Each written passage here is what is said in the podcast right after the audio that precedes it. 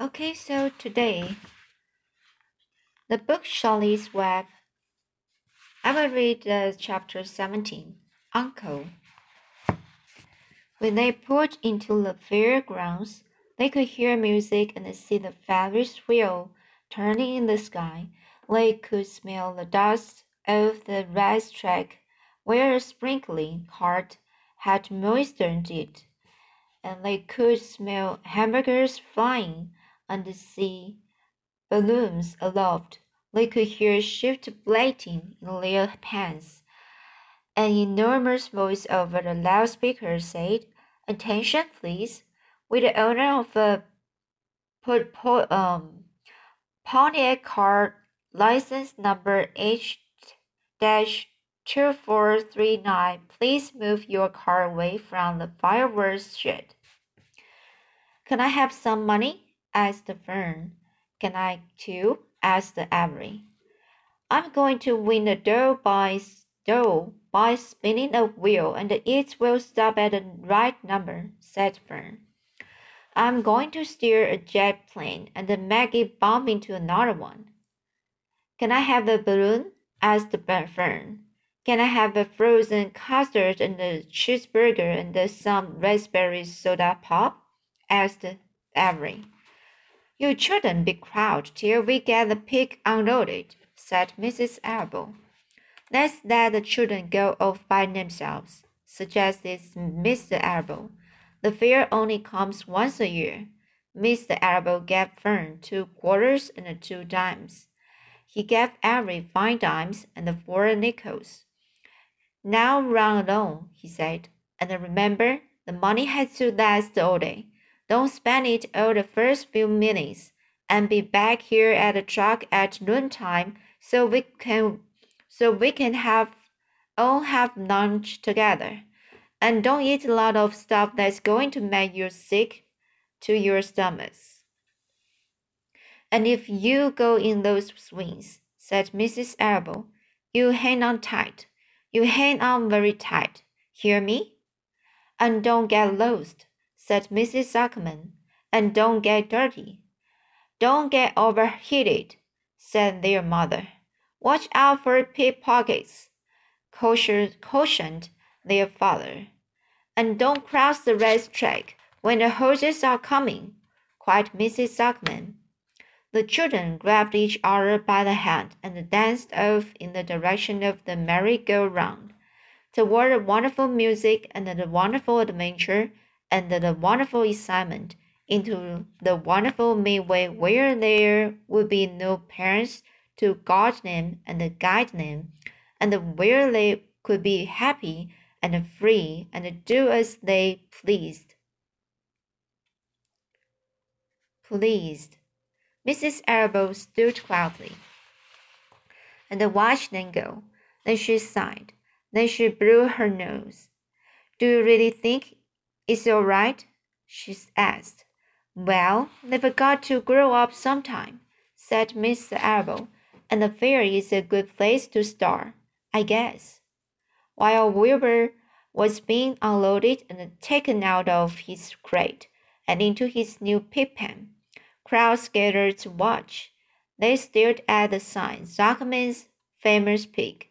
Wilbur stared back and tried tried to look extra good. He was pleased with his new home. The pen was grassy and it was shaded from the sun by a shed roof.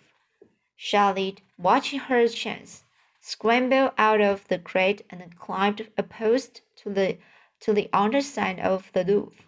Nobody noticed her. Templeton, now wishing to come out in broad daylight, stayed quietly under the straw at the bottom of the crate. Mr. Zuckerman poured some skim milk into Wilbur's trough, pitched the clean straw into his pan, and then he and Mrs. Zuckerman and the Arables walked away toward the cattle barn to look at purebred cows and to see the sights. Mr. Duckman particularly wanted to look at tractors Mrs. Zuckerman wanted to see a deep freeze. Lurvy wandered off by himself, hoping to meet friends and have some fun on the midway. As soon as the people were gone, Charlie spoke to Wil- Wilbur. It's a good thing you can see what I see, she said. What do you see? asked Wilbur. There's a pig in the next pen, and he's enormous. I'm afraid he's, he's much bigger than you are. Maybe he's older than I am and has, has had more time to grow, suggested Wilbur. Tears began to come to his eyes. I will drop down and have a closer look, Charlie said. Then she crawled, crawled along a beam, a beam till she was directly over the next pen. She laid herself down on a drag line until she hung in the air just in front of the big, big pig's snout. May I have a name? she asked politely. The pig stared at her. No name, he said in a big, uh, hearty voice. Just call me Uncle. Very well, Uncle, replied Charlotte. What is the date of your birth? Are you a spring pig? Sure, I'm a spring pig, replied Uncle. What do you think I was? A spring chicken? Ha ha ha, that's a good one, eh, sister? Mildly funny, said Charlotte. I've heard funnier ones, though. Glad to have met you. And now I must be going. She ascended slowly and returned to Wilbur's pen. He claims he's a spring pig, reported Charlotte, and perhaps he is. One thing is certain he has a most unattractive personality. He is too familiar, too noise, noisy, and he cracks weak jokes. Also, he's not anywhere near as clean as you are, nor as pleasant. I took quite a dislike to him in our brief interview. He's going to be a hard pick to beat, though, Wilbur. Wilbur, on account of his size and weight. But with me helping you, it can be done. When are you going to spin the web? asked Wilbur. This afternoon, late, if I'm not too tired, said Charlotte. The least thing tires me these days. I don't seem to have the energy I once had. My age, I guess. Wilbur looked at his friend. She looked rather swollen, and she seemed she seemed listless. I'm awfully sorry to hear that you are feeling poorly, Charlotte, he said. Perhaps if you spin the web and catch a couple of flies, you will feel better. Perhaps, she said wearily but I feel like the end of a long day. Clean, clinging upside down to the ceiling, she settled down for a nap, leaving Wilbur very much worried. All morning people wandered past Wilbur's pen. Dozens and dozens of strangers stopped to stare at him and to admire his silky white coat, his curly tail, his kind and radiant, radiant expression. Then they would move on to the next pen, where the bigger pig lay.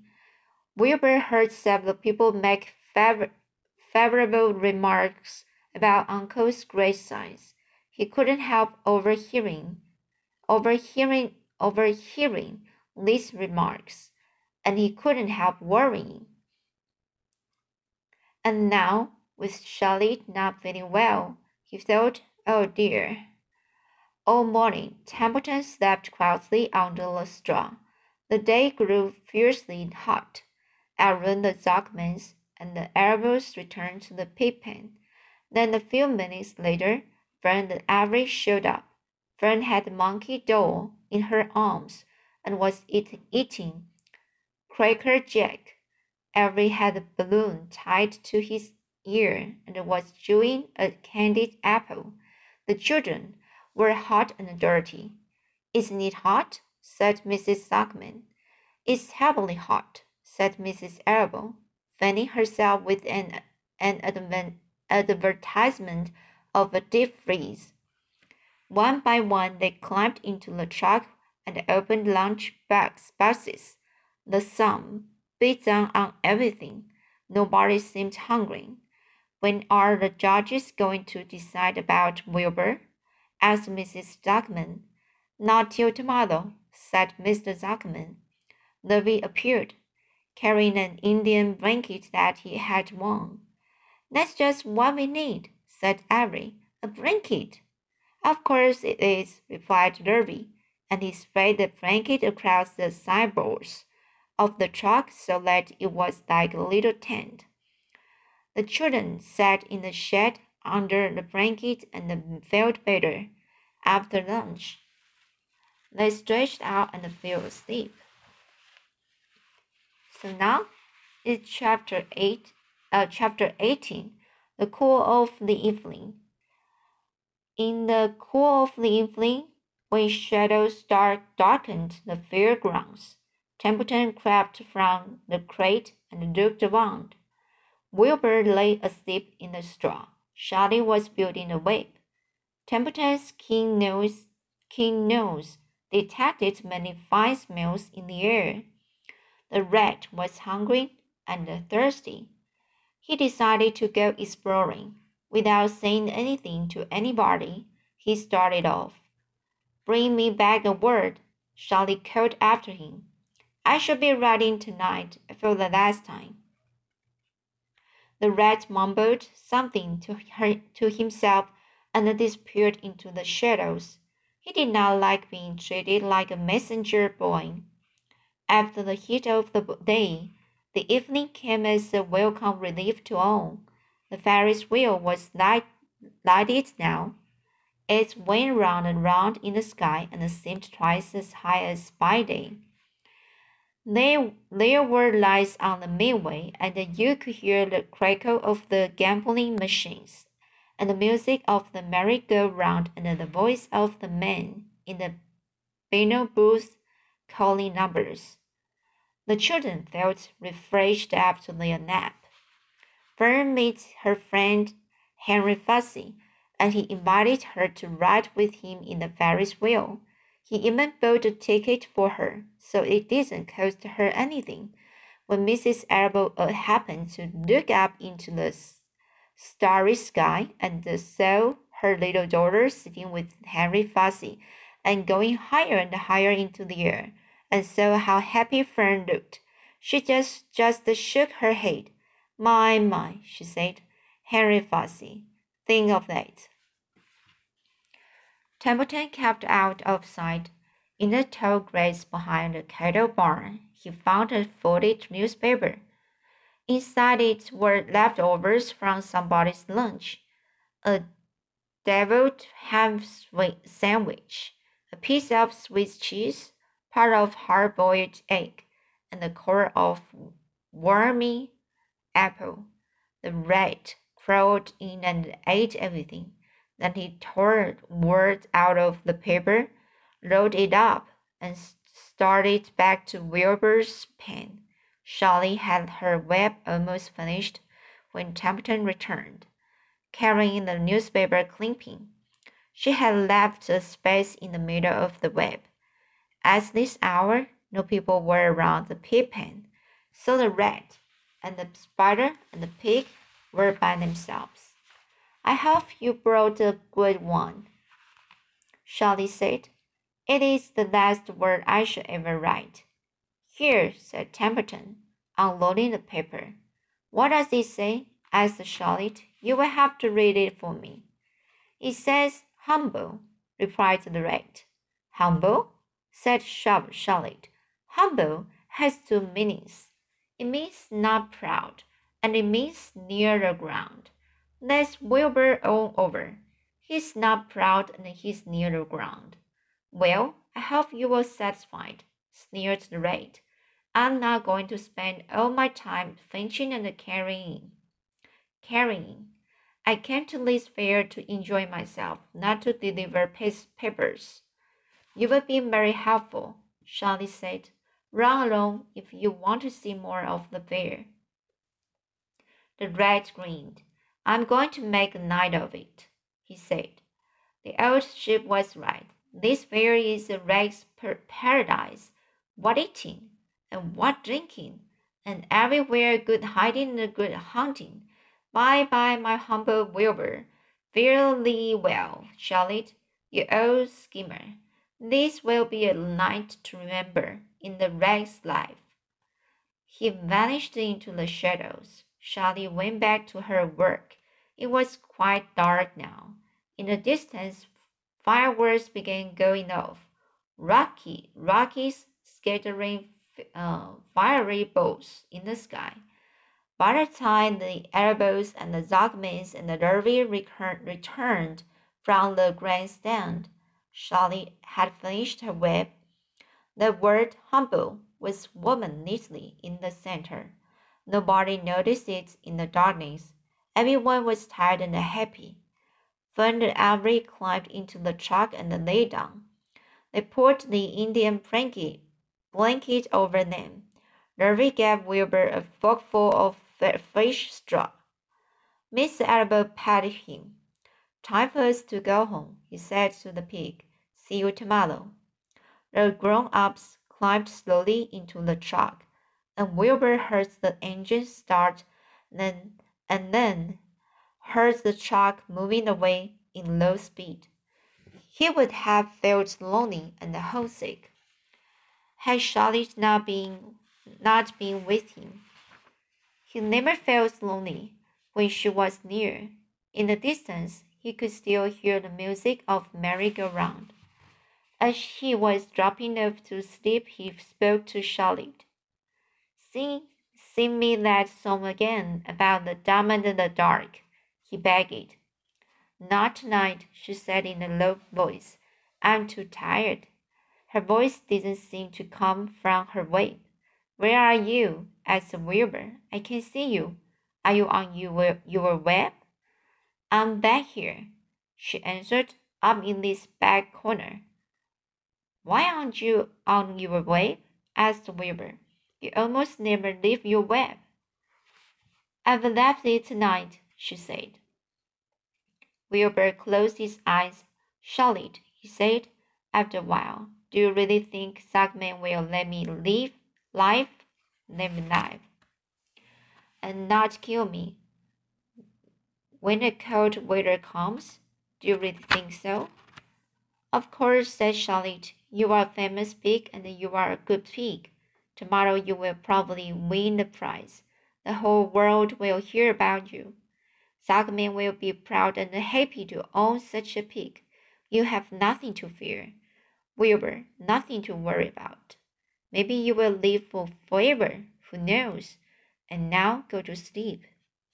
For a while there was no sound, no Wilbur's voice. What are you doing up there, Charlotte? Oh, making something, she said. Making something as usual. Is this something for me? asked Wilbur. No, said Charlotte. It's something for me, for a change. Please tell me what it is, begged Wilbur. I will tell you in the morning, she said when the first light comes into the sky, and the sparrows stir, and the cows rattle their chimes, when a rooster crows, and the stars fade, when early cars whisper along the highway, you look up here and I will show you something. I will show you my masterpiece. Before she finished the sentence, Wilbur was asleep.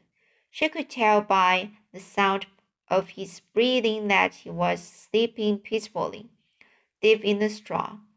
Miles away, at the Arable's house, the men sat round the kitchen table eating a dish of canned peaches and talking over the events of the day. Upstairs, Avery was already in bed and asleep. Mrs. Arable was tucking Fern into bed. Did you have a good time at the fair? she asked as she kissed her daughter. Fern nodded. I had the best time I have I have ever had no anywhere or any time in all of my whole life. Well, said Mrs. Arable, isn't that nice? So well, so he said Mrs. Arable, isn't that nice? So it's a not question. Is that a, a, a, a normal sentence? So now the Miss Mrs. Elbow will be feel comfort uh, to her daughter and uh, she might not worry about her. So that's two chapters today.